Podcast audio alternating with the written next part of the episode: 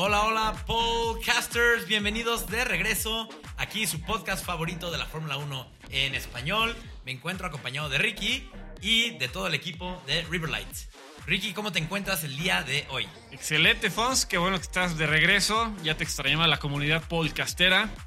Entonces, vamos a darle con todo a este tema, que es un tema muy interesante. Es un tema fresco, que es la carrera que tuvimos el domingo. La carrera que tuvimos el domingo. Antes de hablar de la carrera, me gustaría hacer una mención, porque ya pasó el día, de el Día de las Madres. Feliz día a todas las madres que nos escuchan en el podcast.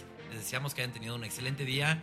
Y acaba de pasar el día de ayer, mi cumpleaños. Y el día de hoy, tu cumpleaños. Es un día lleno de festejos, una semana de puros festejos. Pues Una semana de festejos en podcast. a todas sus mamaces. Felicidades, Fons, por tu cumpleaños. Felicidades, Ricky, por tu cumpleaños. Esa es la actitud. Vamos P1 en en lo que es nuestras vidas, en la carrera de nuestras vidas. Pero bueno, ahora sí vamos a continuar con el tema de hoy, que es la carrera. La carrera de España 2021. Ricky, ¿qué te pareció? Pues es una carrera que fue muy estratégica, no fue tan espectacular como otras carreras, pero sí hay mucho de qué hablar, porque esas estrategias, claro que importan, te dejan mucha enseñanza de los equipos, de la toma de decisiones, del manejo de llantas, etcétera. Ricky, a mí también se me hizo una carrera interesante en ese sentido. Personalmente, esto tú ya lo sabes, yo no soy muy fan de la pista que usan en España. Es una pista que normalmente en tiempos de no COVID son tiempos donde hacen las pruebas, las pruebas de antes de empezar la temporada y también corren ahí. Entonces, cuando llegan a correr, los equipos ya le dieron mil vueltas a la pista, ya saben perfectamente bien cómo tienen que correr el coche, con qué, o sea, cómo va a sus alerones, con qué llantas, cuántas vueltas pueden dar las llantas que van a usar. Es una carrera muy, muy, ¿cuál es la palabra que busco? Que ya está todo definido. Muy monótona será. Monótona Oh. es muy O sea que- crono- no, no cronometrada, muy coreografiada, Ándale. coreografiada. Eso es lo que quiere decir. Y este año yo esperaba que fuera diferente porque no se hicieron las pruebas ahí, se hicieron en Bahrein. diferente, pero ¿qué pasó? Nos tocó una carrera poco emocionante. Tipo ajedrez. Tipo ajedrez. Tipo ajedrez, porque ahorita vamos a platicar por qué. Pero me gustaría empezar con la calificación, que la verdad se me hizo una bella sorpresa. Que en la Q3 solo habían los equipos como los viejos tiempos. Estaba de que McLaren, estaba Mercedes, estaba Red Bull, estaba Alpine y estaba Ferrari. Y ya. Eran los cinco equipos. El, Sí. el top 10 eran los cinco equipos y del 11 para abajo eran los otros cinco equipos. ¿Hay alguien que te, que te recuerde, o sea, en la calificación, alguien que te haya impresionado o alguien que te haya decepcionado? Pues me impresionó mucho la, lo que fue Ferrari con Leclerc, que logró llegar hasta la cuarta P4, posición. Sí. Entonces es muy buena mejoría, porque el año Sí. pasado vimos que no le iba tan bien a Ferrari. Entonces ahorita ya se ven mucho más sólidos, entonces me da mucho gusto ver a Ferrari otra vez arriba. Sí. Decepción, eh, La obvia decepción, Checo Pérez. pues sí, Pero, ¿ibas a decir a alguien más? Pues yo creo que eh, sigo esperando más, por ejemplo, de Sunoda. en su ah, Alpha Tauri, que no pasó ni siquiera a la, a la Q2. Sí, Entonces, pues sí esperábamos más de él. sí, sí, sí, correcto. El- hoy justamente vi una comparación de la cantidad de kilómetros que han recorrido los corredores nuevos este año a diferencia de años pasados. ¿Te acuerdas antes que eran, bueno, antes hace 20 años podían hacer pruebas ilimitadas y luego lo bajaron a dos semanas de pruebas, luego lo bajaron a una semana de pruebas. Este año es la primera vez que solo hacen tres días de pruebas. Entonces, los corredores que están en un coche nuevo, llámese Pérez, Sainz, Ricciardo, Tsunoda, cualquiera de los dos Haas, han tenido mucho menos tiempo en el automóvil que en años pasados. Entonces, se están tomando más tiempo en acostumbrarse al coche. Lo vemos con Checo, lo vemos con Danny Rick, que ya esta carrera ya se le ve que está- se está acoplando. Pero sí, Pero, por ejemplo, Sunoda Ujú. no solo es un coche nuevo, sino es una categoría nueva una para categoría él. nueva. Él es nuevo en la Fórmula 1. Entonces siento que todavía, aunque ya es la Es cuarta temprano. carrera, sí es un poco temprano para juzgarlos tan Tan duramente. duramente, sí. Pero sí, Checo Pérez, una decepción que al final resultó que tenía dolores del hombro. Dolores de hombro y que le dieron unos tranquilizantes casi de caballo, casi casi para Sí. que sí podía hacer la calificación. Y él reportó, le dijo al- a los entrevistadores que tenía mareos, mareos fuertes y que por eso no pudo dar su 100%. Y después de la clasificación, pues vino la carrera en Ujú. la que teníamos muy altas expectativas del ritmo de carrera que traía Red Bull, aunque no había logrado superar a Mercedes en la clasificación, se le veía buen eh, ritmo, tal cual. Sí, sí, sí, sí. Se le veía buen ritmo. Y hay varias cosas las que me gustaría hablar. De la primerita que me gustaría hablar, que pasó como a la mitad de la carrera, es que la, la Fórmula 1 nos está dando una nueva gráfica, una nueva como que forma de interactuar con el deporte y es enseñándonos la radio del director de equipo de Mercedes. Esto solo fue una prueba, a ver qué tal, qué tal lo percibió el público y fue un éxito. Sí, a todo el mundo nos llamó la atención, a los Sí. comentaristas les llamó la atención. Sí. Y es muy interesante ver lo que dicen los directores de equipo directamente con la FIA. Ya había habido pláticas justamente de este director de Mercedes, de Toto Wolf, que para hacerlo más emocionante deberían enseñar qué, es, qué se habla entre, entre los equipos, no solo el equipo y el corredor, porque los- entre los equipos están discutiendo si lo tienen que meter a pits, cuál es la mejor decisión, están reclamándole al, al director de la, de la Fórmula 1 que haga cierta cosa, como lo vimos en esta carrera, que solo pasaron una vez y fue para quejarse de Nikita Mazepin. Que otra vez tuvo un incidente en la carrera, estorbándole al. Iba liderando Hamilton. sí. Iba liderando Hamilton. Iba liderando. Fíjate que vi la repetición y no se me hizo que lo estorbara tanto. Siento que fue más de precaución. Sí. No quería que lo estorbara.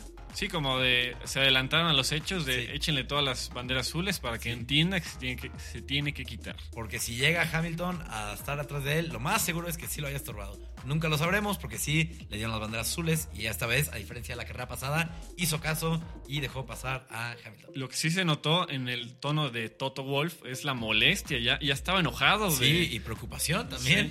Sí, sí tenían una estrategia, digamos, en su momento se veía muy apretada. Entonces no querían ninguna falla y se aseguraron de que quitaran a Nikita más. Ujú. Oye, hablando de Mazepin, esta carrera, al igual que todas las pasadas, sí han tenido muy poco tiempo en estos coches, pero me da la impresión que Mazepin está muy fuera de, de su nivel, de su nivel de, de habilidad. Que la Fórmula 1 está haciendo demasiado grande un deporte para él. Está quedando muy, pero muy, pero muy por detrás de hasta su compañero que está en el mismo coche que él. Está quedando casi un minuto detrás del penúltimo lugar, él siendo el último lugar. Sí, entonces Mick Schumacher con el mismo coche se ha visto en cada carrera cómo va mejorando, cómo le va empezando a sacar más provecho a su coche, cómo la va conociendo más, aunque tuvo un pequeño percance en una parada de pits que se metió medio chueco, no alcanzó a frenar bien, no hubo ningún herido, él lo, lo herido. preguntó, pero fue una pequeña falla en pits, pero fuera de eso, Mick Schumacher cada carrera se ve que va mejorando. Me gusta mucho su personalidad, como lo primero que hace es preguntar que todo están bien, que, sí, que una gran disculpa. Y sí, se me hizo un, un boni- un buen detalle de el hijo de Michael Schumacher. Pero sí, Nikita Mazepin, creo yo, que le están quedando los zapatos muy grandes para este deporte. El dinero solo te puede llevar hasta cierto punto y de ahí en adelante es pura habilidad y Nikita no la está enseñando de momento. Sí, está quedando muy atrás, eh, de- inclusive en la calificación le estorbó a Lando Norris. Mm, bueno, esa estorbada yo creo que estuvo un tanto justificada, entre comillas, porque habían seis coches en la pista. Y Nikita también iba a empezar. Ha estorbado mucho, sí, pero creo que de todas sus estorbadas, esta ha sido la menos peor. Y, y- y quedó en, en la posición 20 y le Sí. agregaron tres lugares más como Sí. penalización. Entonces, Sí. déjalo ya, ya está muerto, ¿no? Nikita Mazepin va a empezar la carrera de España en Portugal. pero sí, bueno, eso ya pasó. Ahora sí hablemos de la carrera. ¿Qué te pareció el comienzo de la carrera? El comienzo estuvo bárbaro lo que hace Max Verstappen. Eh, está leyendo, Muy agresivo para mi gusto, pero... estaba leyendo una, la columna de este señor Brown en la página de la Fórmula 1 en la que comenta que Max sabe que él tiene que ir por la delantera en cuanto pueda. Él sí, Sí. tiene que arriesgarse, a diferencia de Hamilton. Hamilton Sí. sabe que tiene coche para de un segundo lugar al principio, después recuperarse. Entonces no tomó el riesgo. Max se aventó, realmente sí estuvo violento, pero le funcionó. Estuvo violento, pero justo. Porque Sí. los dos son corredores muy experimentados que se dan su debido espacio, se respetan mucho y lo vimos esta carrera. Y apenas de dos curvas después, ya estaba sacando mucha ventaja. Tenía un ritmazo de carrera al principio. Fue una verdadera lástima que hubiera un safety car.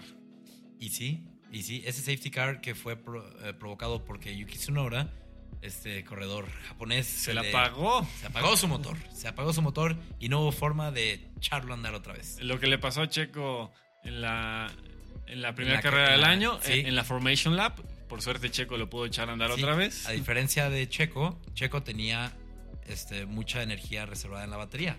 La batería, recordemos que es un segundo motor y este segundo motor ayudó a prender al motor principal. Yuki no tenía ese poder porque pues, ya estaba en la carrera, ya lo había usado. No, no...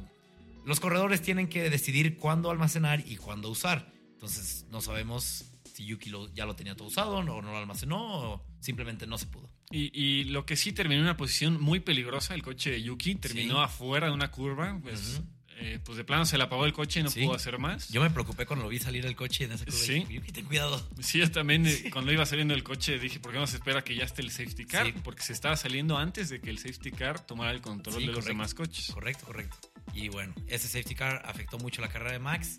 ¿Y qué pasó después? Los equipos idealmente lo que querían hacer era solo entrar una vez a los pits, pero viendo cómo es tan difícil rebasar en esta pista, que por cierto este año le hicieron un cambio a la curva 10 Sí. para, que, para mejorar la carrera, pero en realidad no la mejoró. No vimos ni un rebase en esa No. curva. Em, ¿Qué pasa? Y entraron para la vuelta, para los primeros pits y Lewis Hamilton en segundo lugar intenta rebasar a Max Verstappen varias vueltas, dándose cuenta que no puede y que todavía faltan 25 vuelt- vueltas para el final. Entra a los pits una segunda vez para poder intentar llegar a Max Verstappen con llantas más frescas y ahora sí rebasar. Y salió de pits con una diferencia de tiempo como de, De si no mal 22 recuerdo, 22 segundos. segundos. Si le preguntas a su ¿Y ingeniero cuánto tenemos cuánto que es? recuperar, Y échale ganas. 22 segundos, vamos por ellos. le dice 22 segundos, lo hemos hecho antes porque en la carrera del 2019 de Hungría justamente hicieron esa misma estrategia y les funcionó. En esta carrera les funcionó otra vez. También eh, el mismo comentarista, que fue su nombre y te lo acabo de decir. Este Brundle, Martin Brundle. Martin Brundle, comentarista de, de la Fórmula 1, pues, en inglés. De Sky Sports. Sí, hizo una buena aclaración en el que hicieron esa parada de pits sin riesgo porque tenían a Botas en tercera posición. Entonces Botas iba, en dado caso, permitirle el paso de manera más segura a Hamilton. Entonces, de haber estado Checo o cualquier otro piloto ahí peleando, no se hubieran arriesgado porque meten a Hamilton en el tráfico. Sí, y justamente, qué bueno que dices Valtteri Bottas, porque me gustaría tocar brevemente como Luis entra a los pits, sale en tercer lugar, Max primero, Valtteri Bottas segundo, Luis Hamilton tercero.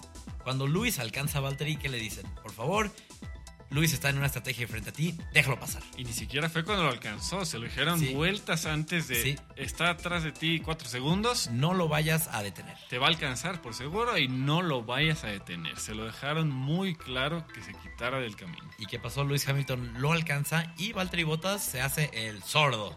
Y hace lo posible, no hace lo posible, pero no se le hace fácil pasar. Él lo trata como cualquier otro corredor y esto hace que Luis pierda 4 milisegundos, que es crucial. Sí, estuvo varias curvas encima de, de Botas que no soltó nunca su posición, a sorpresa realmente de todos, que esperábamos un rebase muy sencillo. Esperábamos que como buen escudero, una disculpa Valtteri por llamarte así, pero es lo que es, al igual que Checo, al igual que varios otros, un corredor número 2 para apoyar al corredor número 1, que se quitara. Pero creo yo que esto es el comienzo del final para Valtteri Bottas. Yo sí creo que este es su último año con Mercedes, y más si sigue haciendo este tipo de cosas. Una opinión mía de mí es que si, si quiere hacer eso, es desde el principio pelear por el campeonato o, Sí. o- o te acoplas a, a ser el segundo o te acoplas a pelear por el campeonato, pero vas hasta arriba. Ahorita para mí ni siquiera le está llegando a Max Verstappen, Sí, ¿no? entonces pues menos le va a llegar a No, Hamilton. Y otra, hablando de este tema, de, bueno, Lewis Hamilton alcanza a Max Verstappen en la vuelta C 60 de 66. Y pues ya, lo del resto es historia. Lo, Hamilton lo gana. rebasa sin problema Sin alguno. problema. Max ya tenía llantas muy desgastadas, no tenía ni cómo defenderse. Entonces queda el, oh, ya famoso podio, el podio más concurrido de la historia de la Fórmula 1. Ya van 16. Sí, Con esta ya- 17. 15 ya era el récord y con este fue 16. Con estas 16 veces que están las tres personas en orden variado. Lewis Hamilton, Verstappen y Bottas. El buen Hamberbot. Así es. O Hambotber. Como depende de cuándo empezaste a ver las carreras. Y esto nos habla también de lo, lo que le ha costado a Red Bull tener a dos pilotos en la línea top. Creo que no, no estaba también Red Bull. O sea, la mejor época de, de Red Bull La más reciente fue Richardo y Max. Y Max. Porque los dos peleaban, Richardo llegó a ganar carreras. Sí. Y era el dúo, el dúo dinámico. Mira, lo que necesitaban de Checo esta carrera fue lo que necesitaban de Gas- eh, Gasly en su momento y de Albon en su momento. Que la única persona que sí logró hacerlo fue Albon en la última carrera de la temporada del año pasado, donde Albon estaba peleando por ahí con los top 3 y esto no permitió que, que Mercedes entrara a los pits de una forma tan quitada de la pena porque sabían que iba a estar Albon o bueno, el segundo Red Bull ahí peleando contra el primer lugar. En este caso Checo estaba en sexto lugar por más de la mitad de la carrera, entonces Luis pudo entrar felizmente. ¿Y qué opinas de Checo, de su desempeño? La primera vuelta muy bien, ¿no? Re- Rebasó a dos coches en las primeras cuatro curvas. Y después le costó muchísimo trabajo poder Muchísimo. pasar al McLaren. De veras que estaba siempre en, la zona de DRS, es decir, a un segundo o menos. Ujú. Pero nomás no lo podía rebasar, no lo podía rebasar. Cuando parecía que ya se sale de una curva y otra vez se aleja y vuelve a retomar el ritmo. Entonces Sí. eh, le costó trabajo y al final lo pudo rebasar, pero hasta ahí. De hecho, hizo la, la vuelta rápida, que es otro detalle importante. Lo, le meten a Pitts a Checo, hace la vuelta rápida y después meten a Pitts a Max. Yo me imagino que ahí hasta hubo una, Un acuerdo. sí, un acuerdo de tú ya no intentes la vuelta rápida porque Sí. ya la tiene Max. Sí, sí, sí, sí, yo también lo creo. Y sí, Checo hasta la vuelta 46 pudo rebasar a Ricciardo después de 30 vueltas de estarlo intentando. Y lo rebasó para obtener el quinto lugar. El quinto lugar, donde se quedó. Y sí, Checo ya necesita estar mejorando. O sea, Red Bull espera mucho. Red Bull es un equipo top que quiere ganar el campeonato este año. Entonces, de Checo, a diferencia de los otros corredores que, están- que son nuevos en su coche, Checo se espera todavía más.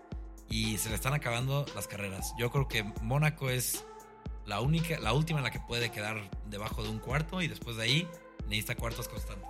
Ya Checo ha tenido podios en la carrera de Mónaco en un Sí. coche mucho más eh, sencillo, digámosle. Sí, sí, Entonces esperemos que le vaya bien. Otro que le va muy bien en Mónaco es Richardo. Correcto. Y, y nomás para aclarar lo de la vuelta rápida, recordemos que es un punto extra. Entonces, para Red Bull era prioridad que no lo tuviera Mercedes. Era como la indicación 1. Y la Sí. indicación 1.1 era que la tuviera Max. Y Entonces, lo lograron. Sí, entonces primero Checo logra quitarse la Mercedes, ok. Después la obtiene Max y entonces, ah, pues es la mejor posición para nosotros. Otro, otra persona, otro equipo del que me gustaría hablar, aunque no vamos a hablar mucho porque no los enseñaron para nada, fue Ferrari. Ferrari tuvo una muy buena carrera, muy solitaria, pero muy buena, y por eso no los enseñaron porque estaban, estaban solos. Bueno, Ferrari, Charles Leclerc. Charles Leclerc. Carlos Sainz sí tuvo más, más pelea. Sí. Carlos acabando en séptimo, y Charles con un excelente cuarto lugar. Increíble. Yo creo que ahora vamos a designar un, un piloto que estuvo en el limo toda la carrera. En, en Portugal fue Checo, ahora le tocó a Leclerc. Sí, estuvo en el limbo, no peleó con nadie, él corrió su carrera solito, nadie lo molestó, él no molestó a nadie. Arrancó en cuarto, terminó en cuarto. Sí, pero ha estado impresionante la carrera de Leclerc, o sea, las carreras de Leclerc, porque en las cuatro que llevamos ha acabado en cuarto, sexto, sexto, cuarto. No, en ese orden ha acabado dos veces en cuarto y dos veces en sexto. Muy callado, pero está ahí rozando a los líderes, entonces Sí. es una posición excelente. También el equipo francés tuvo una buena calificación con Ocon en quinto y Alonso en décimo Ajá, el equipo francés de Alpine. de Alpine, sí. Ujú. Y eh, al final de la carrera, a Ocon le fue bien, pero Alonso, eh, Alonso de repente tenía un tren encima y todos lo rebasaron. Mira, cuando dices bien, me imagino a que te referías a que les fue mal, porque Pierre, este, Esteban Ocon bajó de quinto a noveno. Y, eh, y Alonso, como dices, bajó de décimo hasta 17 Y cuando dices tren, para los radioescuchas, para los radioescuchas, para los podcasters, es que está el coche adelante y tiene un tren de coches que lo están siguiendo que no lo pueden O sea, rebasar. van tan, tan pegados que Sí, ya parece un tren que se van Sí. moviendo todos parejitos. Cuando el tren se pudo deshacer y todos pudieron rebasar a Alonso, él acabó en lugar número 17. ¿Y sabes por qué fue? Porque ellos se quisieron quedar con la One Stop Strategy, con, la con una parada de pits. ¿Y qué pasó al final? Estaban perdiendo 5 segundos por vuelta con sus llantas viejas. Muchísimo podcast, es muchísimo Es tiempo eso. muchísimo, es un mundo de tiempo. Y eso permitió que Pierre Gasly estuviera en los talones de Esteban Ocon ya para el final. No logró rebasar, creo que lo rebasó en la línea de meta, pero ya, ya no contó porque ya habían pasado la meta. Estuvo muy mal por Alpine. Yo creo que fue el equipo que más me decepcionó. Después de una muy buena cali- calificación. Pues sí, realmente ahí sí tiene razón. Si califican muy bien y terminan así de mal, pues es una decepción. Aston Martin iba a obtener su primer punto. Y después de una brava pelea con Gasly, Gasly lo obtiene. Entonces, nuevamente, ya ni me decepciona Aston Martin porque no se ha visto nada No se ha visto. que pueda hacer por mejorar. Sí, no, no, no. Y bueno, los otros, los otros equipos pues estuvieron ahí, pero Russell. no vimos mucho de ellos. El, el- Russell. el chico que ya le dicen el chico sábado. El chico sábado, que por cierto calificó bien, calificó para tener un Williams. Williams. donde está, calificó en, creo que quinceavo, déjame checar. Pero calificó muy bien, calificó muy bien para el Russell, para el Russell, para el Williams que tiene. Calificó, sí, en quinceavo. Y estuvo un tiempo inclusive peleando el último punto, que es de la posición 10. Lástima que no lo consiguió. Y sí, ¿quieres saber algo, algo que me impresionó mucho y creo que a ti también te impresionó también? A ti también te impresionó también. Válgame, valga la redundancia. Podcasters nunca se había visto, o mínimo nunca lo habíamos visto nosotros, y tampoco los comentaristas que llevan 20 años comentando, que en una parada de pits iban a poner una llanta ponchada. Así es. Una llanta ponchada a Antonio Giovinazzi. Y se para la parada de pits. Y cuando están a punto de poner las llantas, el mecánico que tiene agarrada la llanta dice. Bueno, hace no- la, no hace la señal de, de Hace la que señal de de- algo está mal. Deténganse todos y le gol- golpea la llanta para que vean que está ponchada. Y tienen que ir por otras. Lo- La golpea con una brutalidad. Sí, con una fuerza. Si no estaba ponchada y la ponchó, ¿eh? pero un, un dato curioso es. Tuvieron que salir por. Tuvieron que ir por llantas completamente nuevas. Porque es ilegal. Podcasters es ilegal cambiar. O sea, hay que estar cambiando llantas de sets. Tienen que ser todo el set. Todo el set completo. Entonces ya tenían las tres nuevas.